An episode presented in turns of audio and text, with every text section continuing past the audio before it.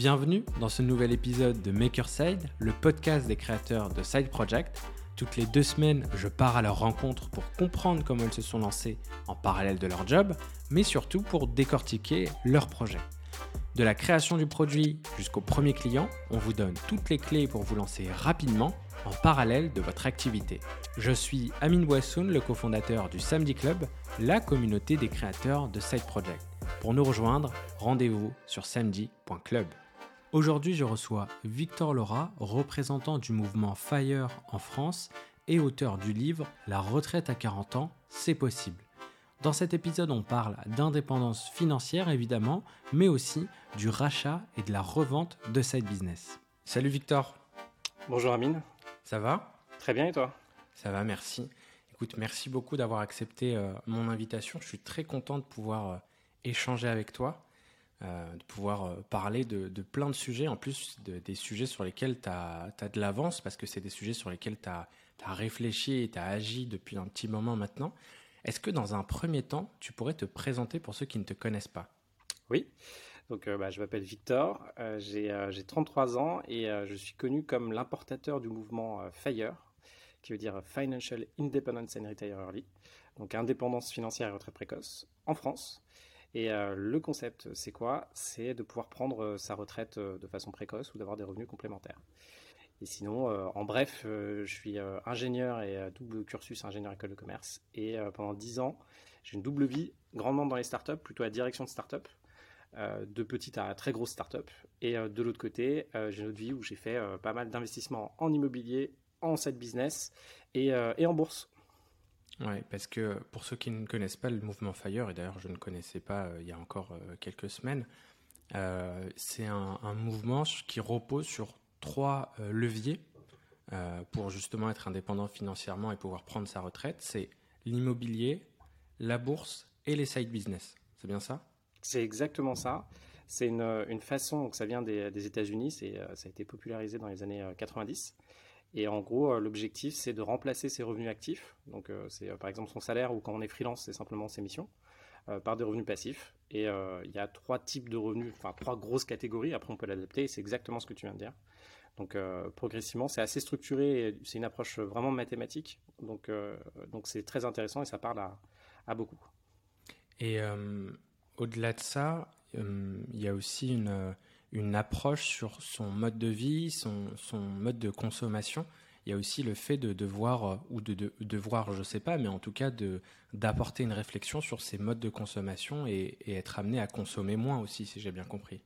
Oui, alors généralement, euh, ce mouvement aux États-Unis, euh, les, personnes qui ont commencé par, par faire ça, leur objectif c'était de se dire, ok, là je suis un peu dépendant d'une vie avec un salaire, on me demande de travailler beaucoup pour, avoir, pour pouvoir vivre. Et du coup, ils se sont dit, OK, comment le plus rapidement possible, je peux finalement réussir à me séparer de ça et faire mes projets à côté euh, sans avoir une contrainte financière.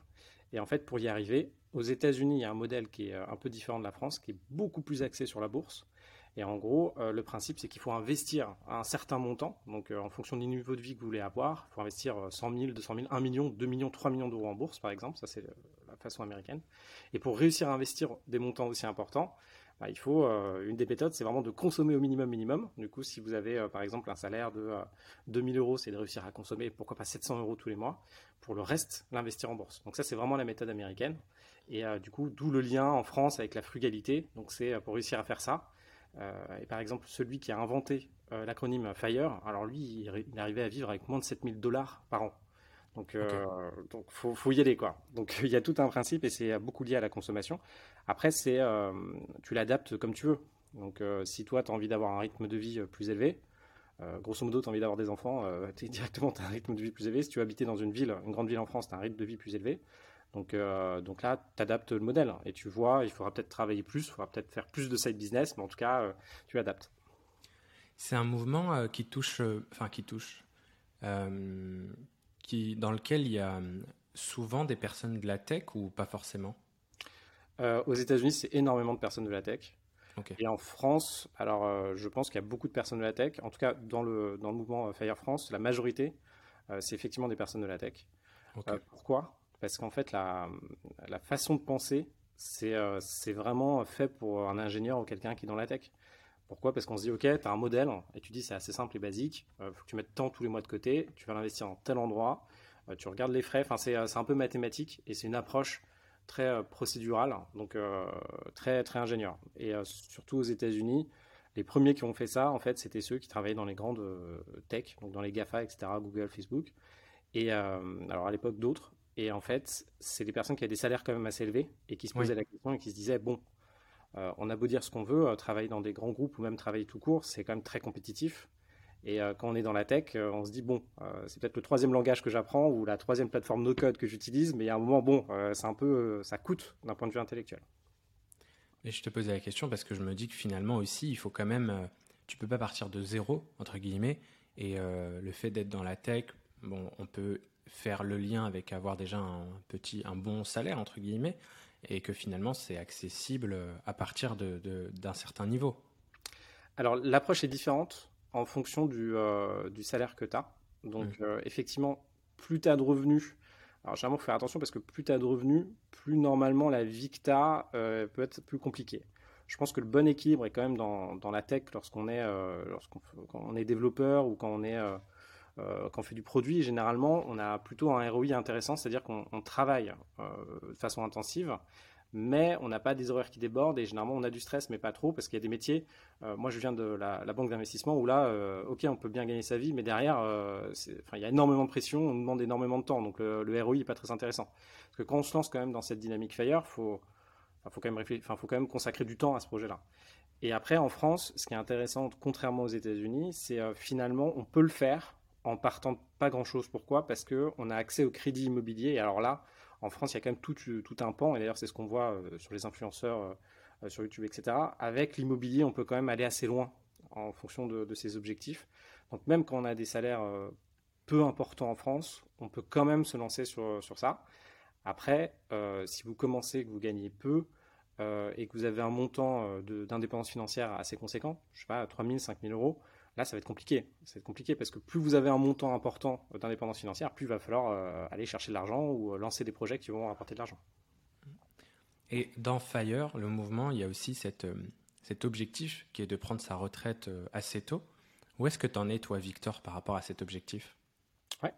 Alors moi, à 30 ans, j'avais atteint mon, alors, j'avais atteint mon objectif. Alors en fait, il y a, il y a un moment, donc c'est un peu, en fait, c'est un peu compliqué comme question. Alors pourquoi? Parce qu'il y a un moment il y a une première étape, c'est ton break-even point, c'est-à-dire euh, là où tu en es dans ta vie, le moment où tes revenus passifs couvrent ce que tu dépenses aujourd'hui.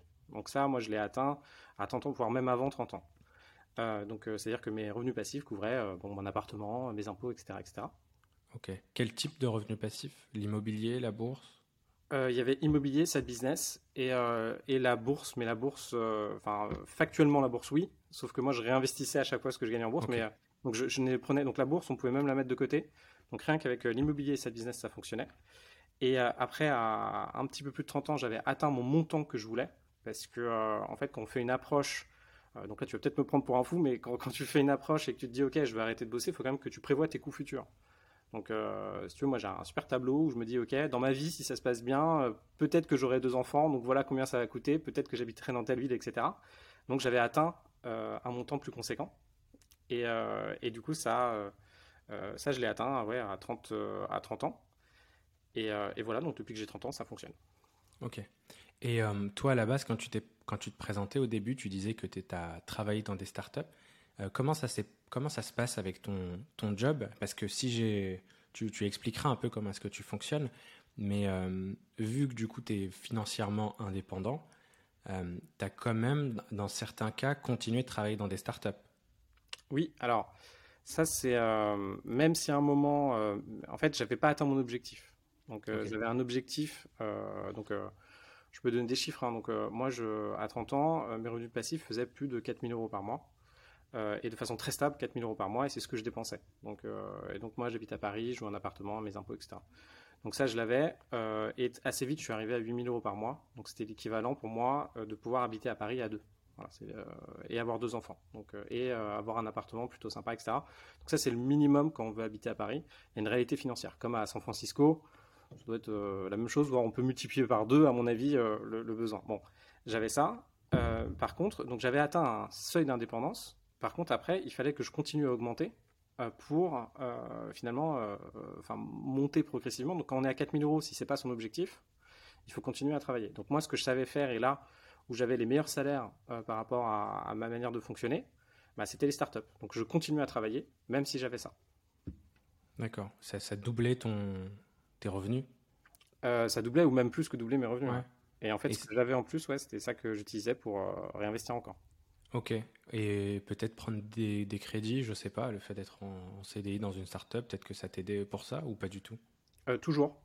En fait, quand, on se lance dans un plan, euh, par exemple, si euh, là aujourd'hui il y a des freelances qui nous écoutent, potentiellement si on veut avoir beaucoup d'argent rapidement, le mieux c'est quand même de passer en freelance et de facturer cher sa prestation, peut-être l'équivalent d'un salaire, mais au moins, voire plus, mais au moins, donc par exemple, si vous gagnez 3 euh, 000 euros par mois, vous êtes en freelance, vous allez facilement facturer plus de 6 euh, 000 euros, voire 7 000 euros par mois. Pourquoi? Parce que euh, c'est le coût de votre salaire, si, vous regardez d'un point de vue entreprise.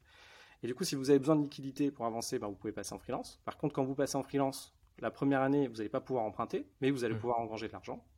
Et après, si vous retournez en CDI, là, vous allez pouvoir emprunter. Et en plus, vous pouvez avoir de l'argent. Donc après, il faut juste comprendre en fonction de, de vos aspérités, enfin de comment ça fonctionne, le système fonctionne. Il euh, faut jongler en fait. faut jongler. Est-ce que faut être salarié ou est-ce que vous allez devenir freelance Si vous pouvez devenir freelance, etc. Ok. Bon, mais tu vois, c'est intéressant. Moi qui suis freelance, j'ai pas vu euh, bah, les choses comme ça. Et du coup, euh, quand on a 4000 euros par mois et qu'on cherche un job, j'imagine que les recherches sont un peu différentes, les choix sont différents, les entretiens sont différents. Comment ça se passe J'imagine que tu vas vraiment là où tu as vraiment envie d'aller, pour le coup. Alors oui, sachant que euh, j'ai un un pote qui bosse dans le conseil et, euh, et qui est un très très bon pote et, euh, et ce que je trouve intéressant, c'est qu'il m'a dit écoute Victor, de toute façon quoi que tu fasses comme taf, 60% du taf ça va être chiant. Donc et sois heureux que 40% du taf t'aimes bien et si tu as 10% du taf où tu t'éclates vraiment, bah en fait ça veut dire que 100% de ton taf tu t'éclates. Donc en fait moi j'ai pas vraiment changé de stratégie pour pour trouver un job même si j'avais ces revenus à côté. Euh, moi, quand je choisis un job, et même aujourd'hui, si je me relance dans un projet, c'est je me dis, OK, aujourd'hui, c'est quoi mes critères pour avoir un. Qu'est-ce qu'il me faut aujourd'hui dans ma vie comme, euh, comme type de job? Est-ce que j'ai envie de prouver quelque chose? Euh, Est-ce que j'ai envie d'avoir un job dans tel secteur? Est-ce que j'ai envie d'avoir telle mission? Et en fait, si tu veux, j'aborde par rapport à ces critères ces choix-là. Après, en fait, tant que tu n'as pas atteint ton objectif FIRE, ben, généralement, tu te mets la pression pour quand même avoir des jobs qui sont bien rémunérés par exemple, si je me mets dans ton cas, tu as, deux jobs qui te sont proposés. Il y en a un, peut-être, tu te dis, bon, je vais peut-être un tout petit peu plus m'éclater, mais en fait, tu sais pas, parce que c'est sur le papier, tu vois, c'est ton ressenti. Et l'autre, tu gagnes peut-être 1000 euros de plus. Bah, tu vas dire, bon, allez, euh, j'ai pas atteint mon objectif, je prends celui où il y a 1000 euros de plus, j'y vais, je charbonne, et puis tu investis, tu investis, tu capitalises. Donc, moi, à chaque fois, il y avait quand même cette notion où, euh, il y avait ça, sachant qu'à un moment, j'ai quand même, euh, je me suis, j'ai quand même un peu levé le pied, où je me suis dit, ok, je, je gagnais très bien ma vie en startup, et j'ai presque divisé par deux mon salaire. Euh, à un moment pour aller dans une autre boîte où il y avait moins de pression. Parce que aussi, quand tu fais ton fire, il te faut du temps. Parce que tu mm. vois, tu as tes side business, tu as tout ça. Si tu rentres chez toi, que tu n'as plus le temps euh, et que du coup, tu n'as plus l'énergie, bah, tu... enfin, ça marche plus. En fait, ton ROI est plus très bon. Donc, à un moment, j'ai changé de. J'ai vraiment divisé mon salaire par deux. Euh, pour, pour aller dans une boîte où j'allais avoir plus de temps. C'est-à-dire des horaires respectés, tu vois, on finissait bien, enfin les trucs étaient mieux cadrés. Quoi. Ok. Donc voilà, donc c'est des critères différents finalement, un petit peu en termes de, tes objectifs et les moments de ta vie, ça dépend quoi. Et euh, justement dans Fire, donc on en a parlé, il y a immobilier, bourse, et puis il y a, le sujet euh, du podcast qui nous intéresse aujourd'hui, c'est le côté euh, side business. Est-ce que dans un premier temps, d'habitude on le fait en, intro, mais on va le faire maintenant, est-ce que tu peux nous donner ta définition du side business? Et d'ailleurs, je crois que toi, tu as des notions différentes en fonction de si c'est side business, side project. Ouais, bah, en fait, c'est parce que je pense que là, le sujet, euh, au fur et à mesure du temps, il va se clarifier, parce que euh, ça fait, euh, je pense, en, France, ça fait 3-4 ans que ça, commence à devenir un peu plus populaire, et surtout là, cette dernière année. Donc pour moi, j'ai toujours appelé ça un peu side business, parce que pour moi, ça reste un, business, c'est-à-dire une activité que tu crées pour faire du chiffre, pour que ce soit bénéficiaire. Donc c'est un business, donc tu vends quelque chose.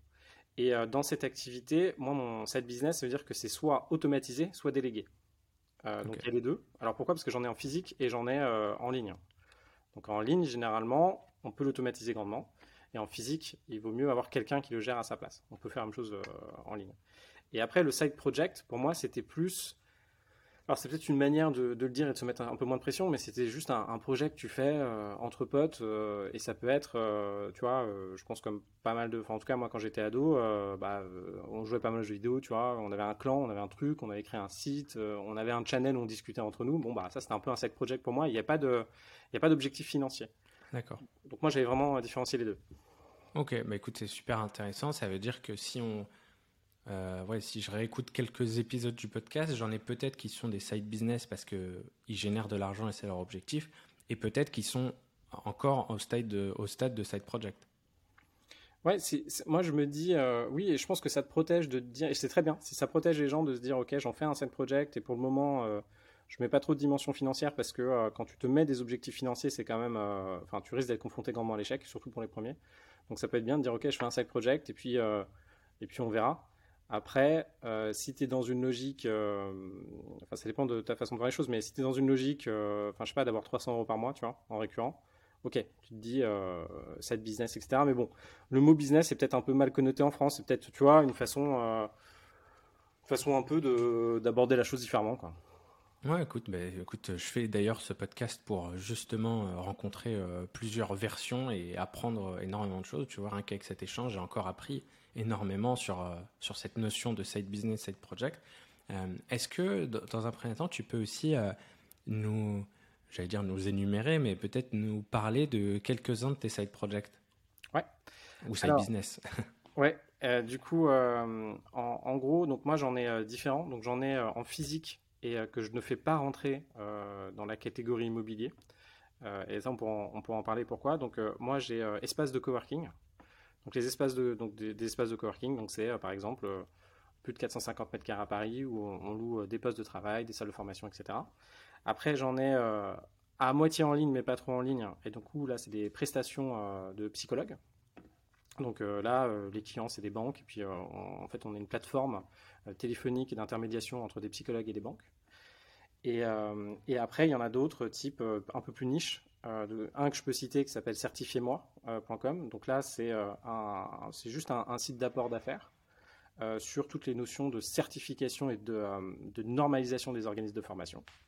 Et après, j'en ai d'autres à côté, un peu plus niche, dont, certains qu'on ne peut pas trop citer parce que, en fait, il y, a une problématique, contrairement aux startups, il y a une problématique quand même sur les, les sites business, c'est qu'on ne peut pas, généralement on se met sur une niche et on essaye de faire un peu le, le, meilleur ROI avec, euh, avec le moins d'efforts possible. Et du coup, il y en a certains, euh, vu qu'on se positionne généralement euh, sur, une, sur un élément manquant et on va essayer de, de, drainer du trafic et ce trafic de le monétiser, il y en a certains, on ne peut pas trop en parler parce qu'on a fait le minimum strict minimum pour le moment et dès qu'on en parle, d'autres acteurs viennent, viennent sur le sujet et du coup, nous, on est obligé de se battre contre d'autres acteurs. Donc, il y en a certains, et ces business qui sont très éphémères, euh, il y en a d'autres qui peuvent durer très longtemps, etc. etc. Ok, donc tu es plutôt à l'aise avec le fait de se dire bah, je vais lancer un projet et potentiellement ça va me ramener de l'argent, mais ça va pas durer, euh, ça va durer juste quelques mois parce qu'il y a une tendance ou il y a, il y a une opportunité. Oui, toujours.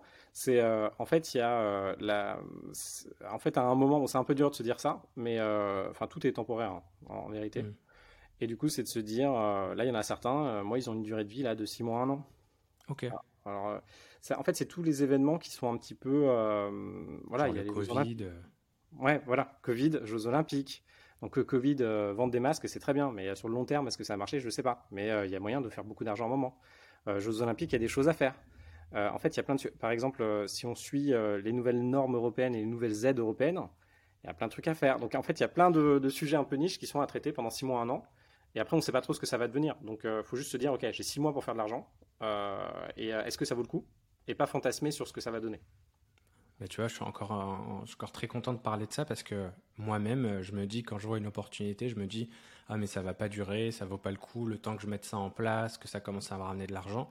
Mais en fait, j'ai envie de dire, si c'est bien exécuté, ça peut euh, largement rentabiliser et valoir l'investissement, même si c'est sur une courte période. Oui, c'est faut vraiment que tu vois. En fait, c'est ce que tu fais comme, comme exercice, c'est exactement ça. C'est un moment, tu te dis bon, euh, je pense que ça va durer six mois. Euh, là, comme temps et énergie, ça va me demander, euh, je sais pas, un mois de travail et puis je pourrais pas faire autre chose.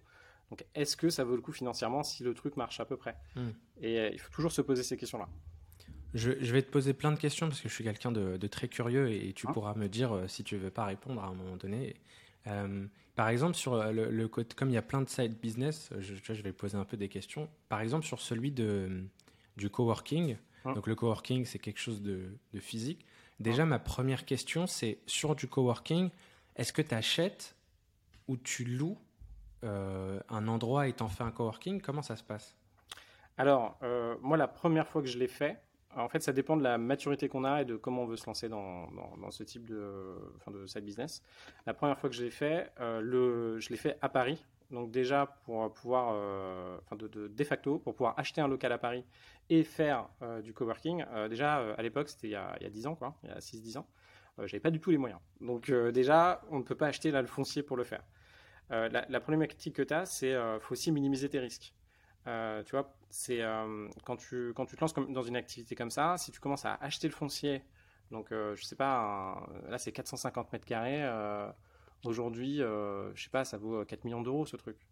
Le, local ou le coworking. À l'époque, ça valait peut-être deux fois moins, mais c'est 2 millions d'euros. Donc 2 millions d'euros, bon bah déjà on les a pas. Donc là déjà ça règle, règle le truc. Après, tu dis que, que, tu vas louer du coup le local, et après, tu as, différentes choses à, trouver, différentes choses que tu peux tenter. Euh, là aujourd'hui, en plus avec la, crise du Covid, ce qui est intéressant, c'est qu'il y a plein de locaux où en fait tu n'as pas de, pas de porte à payer. Ton pas de porte, c'est un truc un peu euh, virtuel, comme quand on dit, c'est une superbe adresse et du coup tu dois payer par exemple 90 000 euros pour pouvoir après accéder et louer un local.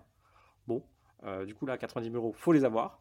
Et après, quand tu loues euh, et que du coup, tu n'as pas de pas de porte, disons que tu loues un local comme ça, faut quand même euh, mettre 60 000 euros de côté pour pouvoir accéder, enfin d'avance pour pouvoir accéder à l'ensemble.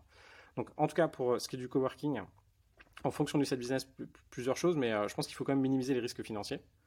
Donc là, tu loues et après, en fait, tu fais de la sous-location. Et là, après, il faut que tu arrives à trouver, vérifier que ton équation, elle marche. D'accord.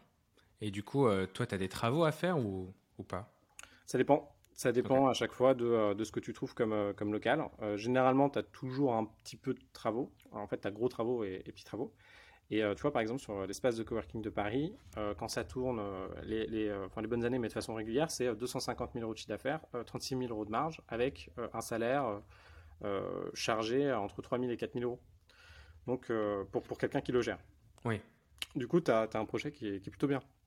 La, première, fois que je l'ai fait, j'étais pas forcément euh, très à l'aise. Hein. Quand, quand, euh, quand, tu fais tout ton truc, euh, que tu as tout installé, que tu as quand même acheté des meubles et que c'est vide, bon, bah, tu, tu vois, il y a un moment, il faut y aller. Quoi. Ouais. Et du coup, au début, bah, c'est pas du tout. Enfin, c'est compliqué d'automatiser de, ou de déléguer. C'est-à-dire que tu as passé un petit moment dessus, non? Clairement. en fait, généralement, les, les, les business qui prennent du temps comme ça, moi, c'est entre deux jobs. Donc euh, je peux faire un break de, euh, de 3 mois, 4 mois entre deux jobs. Et, euh, et là, je m'occupe de lancer des side business un peu plus costauds et de, déjà de comprendre le métier, de le faire et après de pouvoir le déléguer. Et c'est assez dur, enfin c'est tout à fait faisable, mais c'est assez dur quand même de déléguer des choses tant que tu n'as pas compris la complexité du, du problème. D'accord. Et du coup, tu lances un des, ce type de side project, je ne sais pas dans l'ordre chronologique comment ça se passe, mais après, tu as un autre business euh, qui est sur la certification. Euh, comment ça s'est fait ce projet-là? Alors, à chaque fois que, que je lance un side business, j'ai quand même, euh, alors de, mon processus créatif de side business, c'est donc avant de lancer l'espace de coworking à Paris, par exemple, avant j'étais au Kenya et j'étais dans les locaux de Google, qui en fait était un coworking. Et là, je me suis dit tiens, c'est super. Je suis rentré en France et je me suis dit à l'époque qu'il n'y en avait pas beaucoup, donc je me suis dit ok, je vais faire ça sur la certification euh, des organismes de formation. Avant d'en arriver là, j'avais racheté un organisme de formation euh, pour, différentes raisons euh, dans, le réseau, etc. Et une fois que j'avais racheté cet organisme de formation, j'ai été confronté, moi, en tant que gestionnaire d'organisme de formation, à certifier mon organisme et à faire toute la partie administrative qui est très lourde. Et du coup, j'avais dû me documenter, etc., etc. Et puis après, je me suis dit, il y a un véritable pain point là. si moi, c'est compliqué et que, moi, je galère alors que j'y consacre beaucoup de temps, je pense que je suis pas le seul. Et du coup, je me suis dit, bon, bah, on va proposer de l'aide à ces organismes de formation pour se certifier. Et après, rentre la question de la notion de jusqu'où tu veux aller. Est-ce que tu veux toi-même faire le travail? Sauf que si tu fais toi-même le travail euh, d'accompagnement des organismes de formation, bah, tu vas y passer du temps. En fait, euh, voilà. Ou est-ce que tu peux te focaliser sur une brique que tu maîtrises bien, c'est-à-dire euh, être en SEO optimisé et mettre en place un système de prospection allégé pour récupérer des demandes et finalement sous-traiter la partie gestion des dossiers? Et donc c'est ça que, que j'ai mis en place. Donc tu t'arrêtes en verticalité au lieu de faire tout le, tout business, tu t'arrêtes sur la première partie, la première couche qui est commerciale, qui est grandement valorisée et qui euh, te permet de l'automatiser assez facilement. Donc euh, ouais. D'accord, du coup ça veut dire que c'est un, un, business d'apporteur d'affaires. Hum. Euh, et toi, ton, bah, du coup, toi, ton, ta valeur ajoutée, c'est vraiment l'acquisition, on va dire. C'est d'aller chercher des gens avec du SEO, avec des actions marketing pour revendre des leads ou prendre une commission sur une prestation. Exactement. Ok. Et euh, tu disais au début que tu as racheté un organisme de formation, mais du coup, cet organisme n'était pas certifié? Alors, il était certifié. En fait, il y a une, c'est, un peu comme dans le bâtiment. Il y a une logique que, euh, en fait, tu as besoin de tout recertifier à un moment. Ok. En fait, les normes évoluent et l'État fait évoluer les normes, comme dans tout, comme en sécurité informatique, tout ça, comme les normes ISO, etc. Et du coup, c'était un, cet organisme que tu as racheté, c'était aussi un side business qui vendait déjà des formations C'est ça. En fait, c'était euh, un organisme de formation assez vieux euh, qui, euh, bah, je qui, qui, faisait des formations dans mon espace de coworking. Et du coup, je l'ai vu. Et puis, il y avait la personne qui gérait ça, voulait partir à la retraite et avait des formateurs. Et du coup, en échangeant avec lui, on avait sympathisé. Je, je lui avais donné deux, trois coups de main. Et du coup, après, j'ai pu faire l'acquisition de cet organisme et continuer à le, à le gérer, en fait. Ok. Quand tu, bah justement, on arrive à la partie où où je pense qu'on peut parler aussi d'achat et de revente euh, de, de side business. Quand tu, euh, on va prendre la première partie, quand tu achètes, quand tu achètes des side business, qu'est-ce que tu regardes euh, en premier? Comment est-ce que tu prends cette décision? Alors, c'est, ça dépend. Tu vois, en ce moment, j'accompagne pas mal de personnes pour acheter des side business en ligne. Donc, c'est différent si le side business est en ligne, s'il est hors ligne, etc., etc. Et ça dépend d'où tu pars. La, première, euh, la première étape, c'est quand même de te dire, OK, euh, de définir ce que c'est quelque chose de rentable pour toi. Donc, euh, c'est comme en immobilier. Tu peux acheter plein de biens immobiliers. En fait, il y en a très peu qui sont rentables et qui vont t'apporter de l'argent. Tu achètes un appartement à Paris, c'est compliqué, tu vois. Tu achètes un appartement, à 3, ça peut être un peu mieux. Quoique maintenant, c'est compliqué. Ton side business, c'est de te dire, OK, je rachète quelque chose, est-ce que ça gagne véritablement de l'argent, ce, que je vais, ce que je vais acheter? Est-ce que tous les mois, déjà, là, ça fonctionne? Donc là, il faut regarder ça. Et une fois que tu as regardé ça, c'est de te dire, OK, moi, là-dedans, donc euh, moi, Victor, euh, qu'est-ce que je sais faire euh, ou qu'est-ce que je suis capable de faire pour que ce business soit reste au même niveau, soit progresse? Donc ça, c'est la deuxième question. C'est la deuxième remarque. Qu'est-ce que moi j'apporte à ce business-là? Et après, quel est mon plan d'action? Qu'est-ce que je vais en faire? Et après, la dernière chose, c'est de te dire, ok, c'est bien, j'ai racheté un side business. Est-ce que je peux le revendre à un moment? Est-ce que ça va prendre de la valeur ou est-ce que ça va en perdre? Donc à chaque fois, moi, je me pose ces questions-là. Et après, je me, demande quand même quelles sont mes affinités sur le secteur. Quelle est ma compréhension du secteur? Et au fur et à mesure, on a tous en fait des affinités sur un secteur parce que bah, on, voilà, on travaille dans un type d'entreprise, on habite à un endroit, on a des usages de consommation qui sont différents, enfin on a des, affinités avec des secteurs. Et j'essaie de vérifier quand même que j'ai des affinités sur le secteur. Parce que sinon, ça peut être, euh, enfin, ça peut être un peu compliqué. Et après, il y a une dernière, euh, un dernier élément, et avant, je ne le faisais pas du tout. C'est, euh, bon, est-ce que ça me motive, Est-ce que ce business me motive? Parce qu'il y a un moment, Bon, ton side business, c'est sympa. Euh, là, par exemple, euh, le coworking, ça me motive un peu moins qu'avant parce que ça fait 6 ans, euh, plus de 6-10 ans que j'en fais. Je dis, bon, est-ce qu'il n'est pas temps de, laisser ce, side business à quelqu'un d'autre et moi d'en faire un autre? Pareil, une fois que tu as un side business, c'est quand tu arrives à, toi ce que tu peux réellement apporter à ton side business, tu vas te poser la question de est-ce que je suis toujours la bonne personne pour continuer ou est-ce qu'il faut que, faut, que, faut que je le revende? Tu as déjà eu des, mauvaises surprises quand tu rachetais des, des business? Ouais, ouais, j'en ai eu. Euh, enfin, il y a toujours. En fait, c'est, euh, t'as toujours des trucs euh, qui sont pas terribles partout. Il faut juste minimiser ce qui est pas terrible. Donc, ça peut être qualité du code, ça peut être des backlinks pas terribles, ça peut être. Enfin, t'as, as plein de choses en fonction de ce que tu achètes. Il faut juste savoir comment l'analyser et te dire, ok, potentiellement il y a ça j'aime toujours, enfin j'aime beaucoup la comparaison. En fait, euh, ce qui est intéressant entre l'immobilier et, euh, euh, et, l'informatique, c'est que c'est la même chose. En fait, les, titres des personnes qui travaillent dans, l'informatique, il y a les mêmes titres dans l'immobilier. Donc, tu as des chefs de projet, tu as des chefs de chantier, tu as, de la MOA, enfin, tu as, les mêmes titres des deux côtés. Et si vous avez déjà fait des travaux à un moment dans votre vie, quand, quand, vous commencez, vous achetez un appart qui est tout beau et puis vous voulez, je sais pas, ouvrir un mur, et en fait, là, paf, vous avez une canalisation, personne ne savait. Et là, vous êtes mal. Parce qu'en fait, votre super appartement, enfin, votre super salon, bah, il, il va être plus petit, quoi. Et eh ben dans les euh, business euh, en tech, c'est pareil. C'est un moment où vous pensiez que le truc marchait bien ou que je sais pas quoi, ça avait été renouvelé, puis vous n'avez pas eu le temps de regarder parce que vous pouvez pas tout tout regarder. Ben en fait non, il y a un truc qui marche un peu moins bien. Donc faut quand même être euh, un peu un peu organisé pour que ça marche bien. Quand tu rachètes des side business, c'est que hum, potentiellement ça, ça irait beaucoup plus vite de le racheter que de refaire toi-même, de repartir de zéro.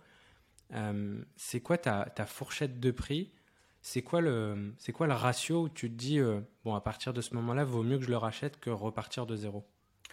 Alors, ce qui est intéressant, c'est que ça dépend beaucoup du, du profil de la personne qui le fait. Euh, là, par exemple, on, avait parlé un peu avant. Euh, moi, j'avais accompagné des personnes pour lancer des side business euh, de zéro et des personnes plutôt débutantes. Et, là, en fait, le, c'est très bien de le faire. De toute façon, je pense qu'il faut le faire pour comprendre. Enfin, c'est comme des, c'est comme quand on fait encore une fois des travaux. Il faut mieux commencer par en faire un peu pour après se dire, ok, je peux déléguer. Et en gros, ce qui se passe, c'est la phase. Il y a des personnes qui sont très bonnes en phase de lancement. Et il y a des personnes qui sont bonnes pour gérer et garantir que dans le temps, ça marche bien de façon régulière. Et c'est pas le même type d'énergie qu'il faut des deux côtés. Donc moi, quand je regarde euh, des, euh, des side business, je vais me dire, OK, pour arriver au niveau où en est la personne, voilà tout ce que je dois faire, voilà l'effort que je dois fournir. Est-ce que déjà je suis prêt à le faire? Et deuxièmement, à combien je valorise cet effort-là? Et aussi, au niveau où est ce side business-là, si je le reprends, voilà où je peux l'emmener parce que je pense qu'il faut aller dans telle direction. Donc euh, à chaque fois, je regarde ça. Après, le budget pour acheter cette business, euh, ça dépend bah, de, de ta, de, de, combien tu as d'argent. Euh, enfin, tu vois, plus, plus indirectement, plus tu as d'argent, en fait, plus tu as d'argent, plus normalement tu peux prendre des risques. Donc, plus tu as de stabilité, plus tu peux prendre des risques.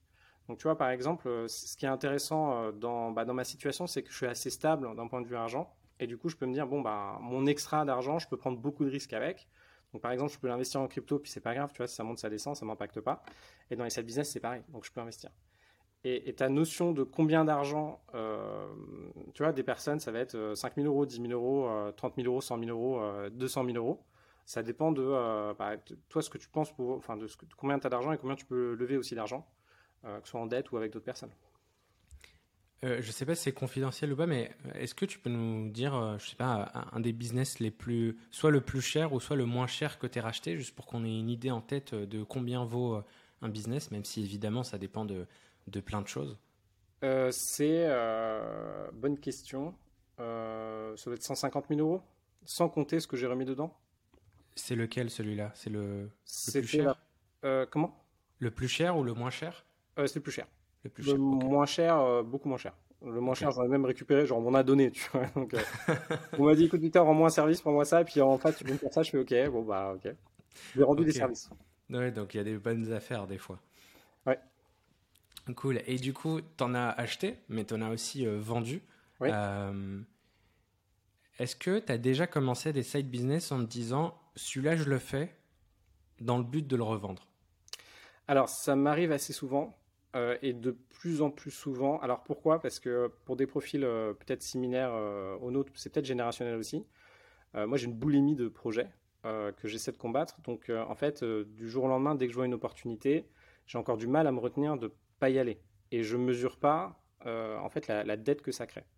Pourquoi? Parce que quand, même si un business est euh, automatisé, même s'il est totalement délégué, arrivé au stade où vous êtes juste actionnaire, par exemple, d'Air France, là, vous achetez des actions d'Air France ou euh, de LVMH, bon, vous avez acheté des actions d'LVMH, vous avez rien à faire. Bon, automatiquement, à la fin de l'année, ça se reporte sur votre déclaration d'impôt, si je sais pas comment vous l'achetez, etc. Bref, vous avez rien à faire. Par contre, quand vous lancez un side business, bah, généralement, même si vous avez quelqu'un qui le gère pour vous, même si vous avez des associés, ça vous crée une charge mentale. Pourquoi? Parce qu'il y a forcément un moment où il va y avoir un truc où vous allez devoir intervenir. Ça peut être très peu, hein, ça peut être une fois par mois. Mais en fait, plus vous en avez, plus quand même vous commencez à avoir euh, une charge qui augmente. Et en plus, plus vous, euh, dès que vous allouez votre temps, vous prenez vos business et vous dites OK, celui-là, faudrait faire ça. Euh, et vous savez ce qu'il faut faire, mais vous ne l'avez pas fait depuis 2-3 mois. Celui-là, il faut faire ça, celui-là, il faut faire ça. Donc ça devient, ça devient un peu compliqué là-dessus. donc il y a la plupart des business maintenant que je lance, je pense directement à l'exit. Je me dis, je lance quelque chose. Mon objectif, c'est que ça me rapporte tant. Et voilà à combien je peux le vendre. Je, ça, m'intéresse grandement parce que j'ai euh, des fois, dans certains cas, des idées. Je me dis, bah, tiens, ça, c'est un truc qui pourrait être facilement racheté, entre guillemets, même si j'en ai aucune idée parce que j'ai pas assez d'expérience. Mais quand tu lances ce genre de business, sur quoi tu vas faire attention, enfin sur quel élément tu vas accorder euh, le plus d'importance, sachant que tu vas le revendre. Euh, j'imagine qu'il y a des choses que quand tu fais un business pour toi et quand tu le fais pour le revendre, tu n'apportes pas la même, euh, la, même, la même attention sur certains points. En fait, alors ça dépend, mais ce que je fais aujourd'hui, c'est dès le début, j'essaie de travailler avec les personnes qui vont me racheter ce business-là. Donc, par exemple, certifiez-moi, j'ai un certain nombre de, consultants qui font les prestations et je me suis dit, bon, bah, ceux qui vont être intéressés pour acheter ça, ça peut être eux. Et dès le début, en fait, je les tiens au courant de comment ça évolue, etc. etc. Et en fait, je leur montre que ça monte, je leur montre que bah, les, les, leads sont intéressants, etc. etc. Donc en fait, je, leur tease dès le début du projet. Et vu que c'est teasé dès le début, c'est un peu comme quand tu lèves des fonds, bah après, euh, ils, sont, euh, ils sont aptes à. Enfin, ils sont intéressés pour acheter le, le, projet. D'accord, ça veut dire qu'il faut déjà. En fait, tu peux pas euh, avoir l'ambition de, de, de, vouloir te faire racheter euh, il faut y penser dès le début. Parce que si, par exemple, toi, cette activité-là, certifiez-moi, et que tu voulais pas la, faire pour la revendre, tu l'aurais peut-être pas fait de la même manière. C'est-à-dire que peut-être que tu aurais été jusqu'au bout, tu aurais fait toi-même l'organisme de formation, enfin, tu aurais certifié toi-même, tu aurais accompagné les gens. Du coup, tu n'aurais pas eu des partenaires avec qui t'échanger au quotidien pour pouvoir potentiellement leur, revendre. Je sais pas si c'est clair. Euh, c'est très clair. Je pense qu'en exécution, j'aurais pas fait euh, différemment que ce que j'ai fait. alors, il y a quand même une notion où euh, il y a un moment, on parle soit de side business, soit on parle de business. Et euh, business, ça peut être startup. Hein. Mais euh, donc en gros, la différence pour moi, c'est un projet que tu lances, que tu vas amener, tu vas fournir l'énergie qu'il faut pour avoir maximisé ton ROI, donc ton retour sur investissement. Donc tu vas y passer 300 heures et tu veux que ces 300 heures, ce soit 1000 euros par mois. En gros, c'est ça. Et sinon, il y a l'autre où tu te dis, OK, là, j'en fais un business. Et là, quand on fait un business, tu es open sur le nombre d'heures que tu passes ça devient peut-être ton activité principale, voire ta deuxième, mais là, tu y vas et tu, tu, te dis, OK, là, à la fin, je fais un organisme, etc. Une fois que tu fais ça, généralement, bon, c'est bien de commencer en side project ou en side business, sauf qu'il y a un moment, tu vas quand même te dire, bon, euh, par exemple, certifiez-moi, la question n'était pas d'en faire euh, un organisme de certification. Et euh, dès le début, en fait, à l'origine, quand j'ai créé ce business-là, c'est que des personnes me disaient, bon, bah, comment tu fais des side, des projects? Dans des meet-ups que je fais sur le mouvement Fire. Et du coup, je leur dis, au lieu de leur expliquer, tu vois, de leur dire, bon, bah voilà, moi j'ai fait ça, ça a très bien marché, regarde, c'est fantastique et tout. Je fais, bah viens mec, euh, lançons un set business ensemble. Donc ils étaient 80, 40, 80 à nous suivre. Et nous, en live, on lançait euh, Certifiement. On leur disait, voilà, chaque semaine, ce qu'on avait fait, etc., pour leur montrer peut-être que ça n'allait pas marcher ou peut-être que ça allait marcher jusqu'à tel niveau, etc. Donc tu as, quand même une notion, parce que tu vois, tu as beaucoup de problématiques aussi avec ton employeur. Hein. donc tu as, quand même une notion, ouais, euh, est-ce que tu fais un business ou est-ce que tu fais un, un side business quoi. Et il y a un moment, si ça devient trop un business, soit tu le prends, soit tu le vends. Il faut, prendre des décisions. Parce que sinon, mm. euh, enfin bon, à chaque fois, tu te poses la question. Quoi. Ouais, c'est intéressant. J'y repenserai la prochaine fois que je veux lancer quelque chose. Euh, et du coup, je me posais la question. Bon, là, c'est particulier euh, ton histoire avec Certifie-moi parce que tu as des partenaires qui te suivent tout au long de ton activité. Il y en a peut-être d'autres où peut-être qu'ils n'ont pas de partenaire, entre guillemets, et que c'est un business qui, tourne tout seul, mais potentiellement, des concurrents peuvent racheter. Ça aussi, c'est le cas. Il y a des concurrents qui peuvent racheter. Quand des concurrents rachètent ou quand d'autres euh, personnes rachètent, est-ce que tu, portes euh, une, attention, je ne sais pas moi, euh, aux réseaux sociaux du, site business qui a été créé pour te dire que potentiellement il y a des gens qui suivent sur tel ou tel réseau? Euh, est-ce que tu fais, euh, tout à l'heure on a parlé de SEO, de backlink, du code. Est-ce qu'il euh, y a des éléments auxquels il faut faire attention quand on veut créer une, un business pour le revendre? Ouais.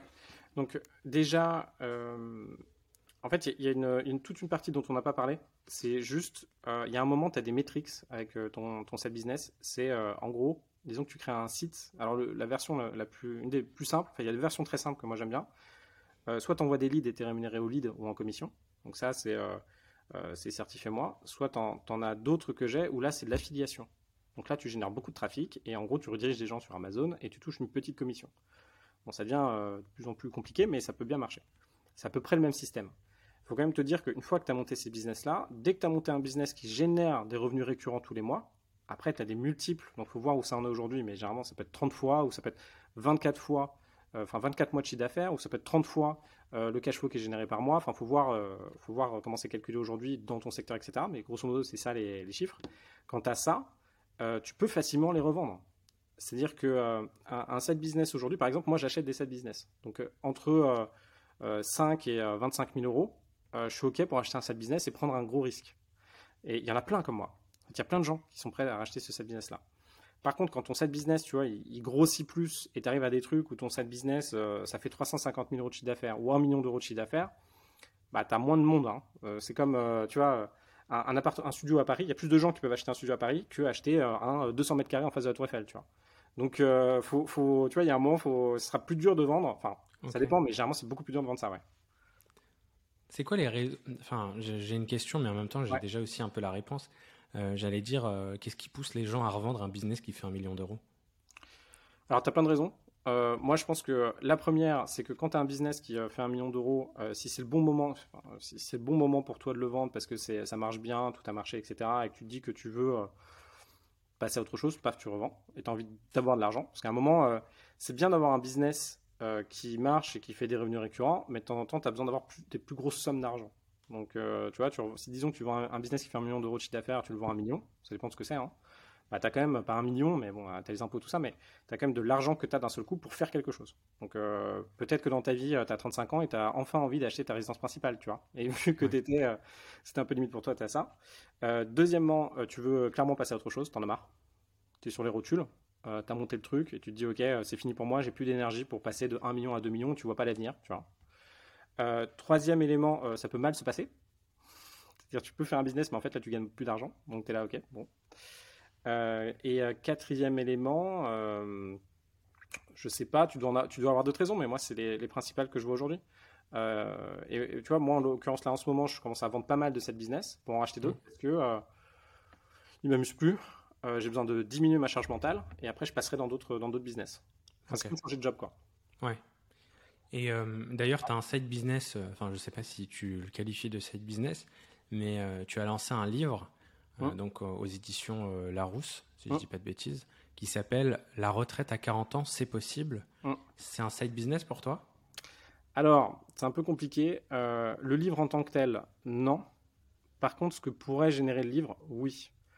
Donc, bon, pour faire simple, un, livre comme ça, je, je pense que c'est un sujet que toi, tu as déjà abordé, que tu vas sûrement aborder, mais le prix du livre, je crois qu'il doit être à, entre, 15 et, entre 15 et 16 euros par exemplaire de livre, je touche 90 centimes.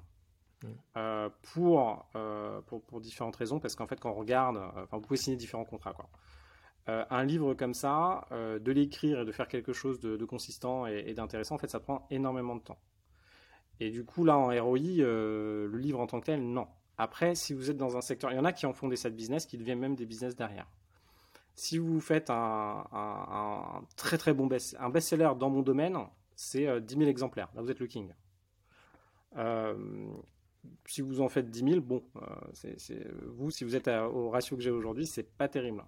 Par contre, si vous faites la partie édition vous-même, etc., etc., et que vous en vendez ouais, 10 000 exemplaires, vous pouvez gagner entre 50 et 100 000 euros hein, pour vous. Donc ça peut devenir un business intéressant. Ok.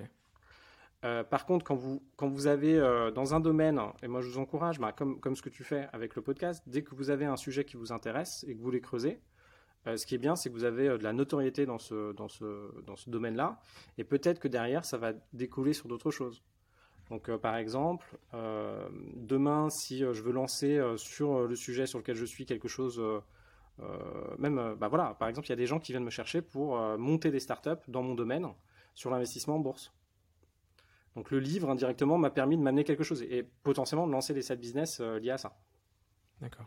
Donc euh, c'est un peu comme euh, d'ailleurs pour ceux qui nous écoutent et qui n'ont pas encore écouté le premier épisode avec Alexis Minkela qui lui a lancé un livre sur les freelances. ça lui a ramené cette notoriété sur le fait maintenant aujourd'hui de pouvoir accompagner des freelances parce qu'il a lancé un livre.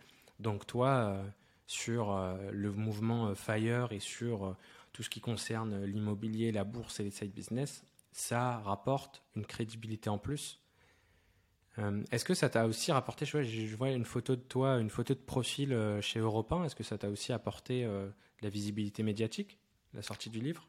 Alors c'est un peu dans l'autre sens que ça s'est passé pour moi. En fait, c'est euh, quand vous voulez écrire un livre, c'est assez particulier, mais euh, c'est un serpent qui se mord la queue. Il faut euh, déjà être connu, avoir une notoriété pour après qu'ils viennent vous chercher pour écrire un livre. Et après, quand ils écrivent un livre, normalement, ça, on parle un peu de vous. Donc moi, c'était avant, j'avais déjà cette cette présence dans les enfin, dans les journaux ou les radios, etc. C'est un livre que alors je ne sais pas du tout, mais un livre comme ça, on l'écrit seul ou on a on a besoin d'aide ou pas? Alors, bah, ça dépend de, votre profil, euh, de, qui vous êtes, etc. Et ça dépend de, votre affinité avec le sujet. Donc, euh, je pense qu'il y a pas mal de personnes qui peuvent écrire seul un livre. Euh, moi, en l'occurrence, j'avais commencé seul. et au bout d'un moment, j'étais bloqué, j'avançais pas, j'avais besoin de timing, etc. Enfin, je faisais passer en priorité d'autres projets. Et là, du coup, j'ai un co-auteur sur le livre. Et en fait, le co-auteur sur le livre, après, ça dépend de vous ce qu'il vous faut. moi, le livre, en, gros, j'avais besoin de plus de structure et bah, surtout de la structure et un peu de coaching pour me. En fait, je voyais cette co-auteur Alix une fois par semaine et on voyait où j'en étais, etc. Et puis en gros, elle me, elle, me, elle me donnait des petites fessées très gentilles pour me dire Victor, allez, il reste encore 30 pages à écrire, etc. Donc moi, c'était ça dont j'avais besoin. Après, il y a d'autres personnes, elles ont besoin bah, de quelqu'un qui écrit tout le livre, par exemple des médecins. Et euh, là, par exemple, un co-auteur peut écrire tout un livre pour vous. Vous pouvez lui parler et le co-auteur peut écrire les choses. Ok. Écoute, euh, merci beaucoup, euh, Victor, de nous avoir partagé un peu les, coulisses de ton aventure sur tes différents side projects, enfin, sur ton mouvement même Fire, parce que je le rappelle, toi, c'est vraiment immobilier, bourse et side business. Est-ce qu'il y a un, mot que tu voudrais partager à des personnes qui voudraient se lancer ou peut-être un élément qu'on n'a pas encore abordé? Alors, pour les personnes qui, euh, veulent se lancer, euh, moi je pense, euh, alors si c'est un mot, c'est persévérance. je pense que dans, dans enfin, surtout pour ceux peut-être qui sont les plus jeunes, en fait, dans, dans, la vie, ce qui est assez intéressant, alors dans la vie, moi du haut de mes 33 ans, c'est euh, une fois que vous prenez, euh, bon, à 20 ans, on est peut-être à peu près, euh, enfin, rien n'est fait, quoi. et après, on, continue. Et après, par rapport à l'énergie que vous mettez tous les jours et, la persévérance que vous avez sur des sujets, même si vous n'êtes pas le meilleur, même s'il y a des trucs que vous ne comprenez pas, etc., etc., bah, vous allez voir, votre, votre, courbe de progression va quand même suivre dans le temps. Et c'est l'énergie que vous mettez au quotidien aujourd'hui qui fait qu'à 30 ans, bah, vous allez prendre une direction, par exemple, différente d'autres personnes qui sont potentiellement beaucoup plus successful que vous aujourd'hui. Et pareil, et à 40 ans, ça se creuse encore plus, et après à 50 ans, encore plus. Donc, faut, faut vraiment pas trop se mettre la pression, mais euh, faut y aller à votre rythme. Moi, j'ai tendance à beaucoup me mettre la pression, et là, ça marche plus, parce que je deviens trop vieux, donc euh, je fatigue trop. Mais euh, allez-y, soyez persévérant, et surtout, je pense qu'il faut commencer tôt.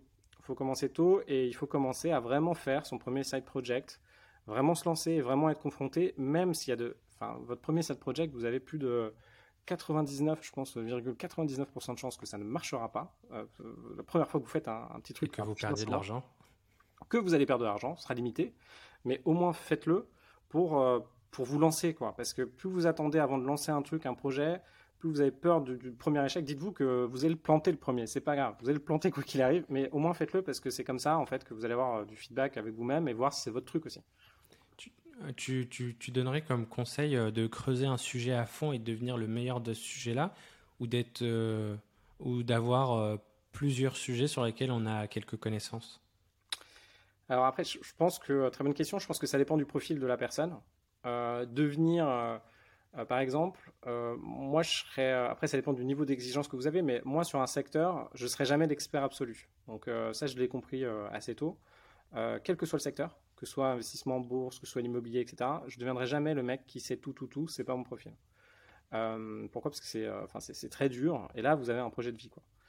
Euh, après, connaître plusieurs choses dans différents sujets, moi, c'est ce qui m'intéresse pour maximiser le ROI. Par contre, à un moment, ça dépend, ça dépend si vos projets, il y a beaucoup de personnes qui ont des projets qui ne sont pas liés à leur personne.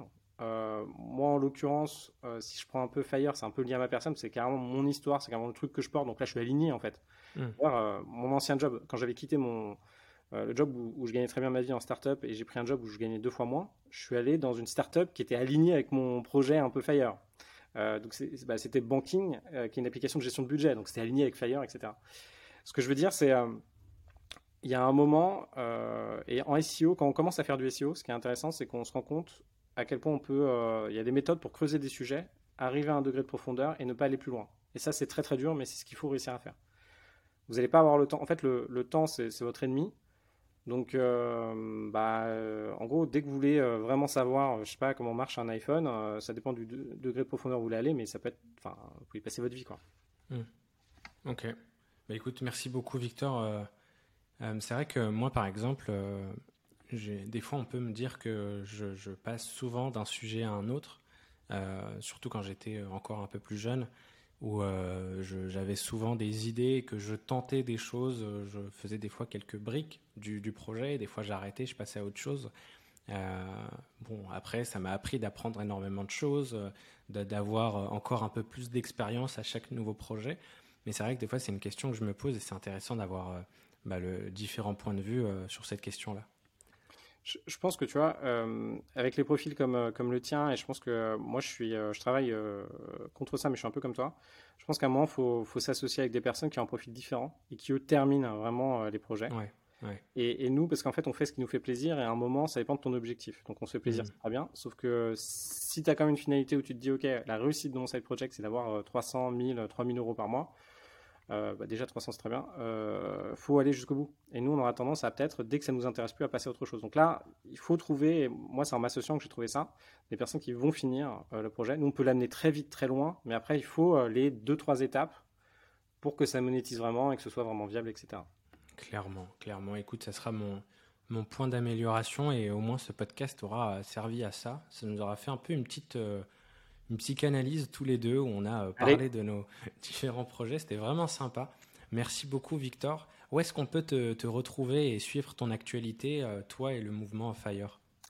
Alors, en ce qui me concerne, je suis assez actif sur LinkedIn. Donc, euh, Victor Laura, L-O-R-A. Et sinon, il y a le blog devenirfrugaliste.com. Et là-dessus, il y a un petit bouton sur rejoindre la communauté. Vous avez un formulaire et après, vous venez échanger avec nous.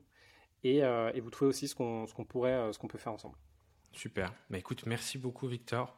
Euh, bon courage pour ton aventure. J'espère qu'on se tiendra au courant de, nos avancées. En tout cas, je suivrai euh, sur LinkedIn ton aventure. Merci d'avoir pris le temps. Et puis, euh, on se dit à très vite. Avec plaisir, Amine. À très vite. Au revoir. Merci d'avoir écouté le podcast jusqu'au bout. Toutes les informations et les liens évoqués durant notre échange sont disponibles sur le site du podcast. Vous y trouverez également le Samedi Club, la communauté des créateurs de Side Project dans laquelle vous pourrez échanger avec d'autres créateurs, notamment dans notre coworking virtuel du samedi matin. Que vous soyez au stade de la recherche d'idées ou que vous monétisez déjà votre side project, rejoignez-nous sur samedi.club.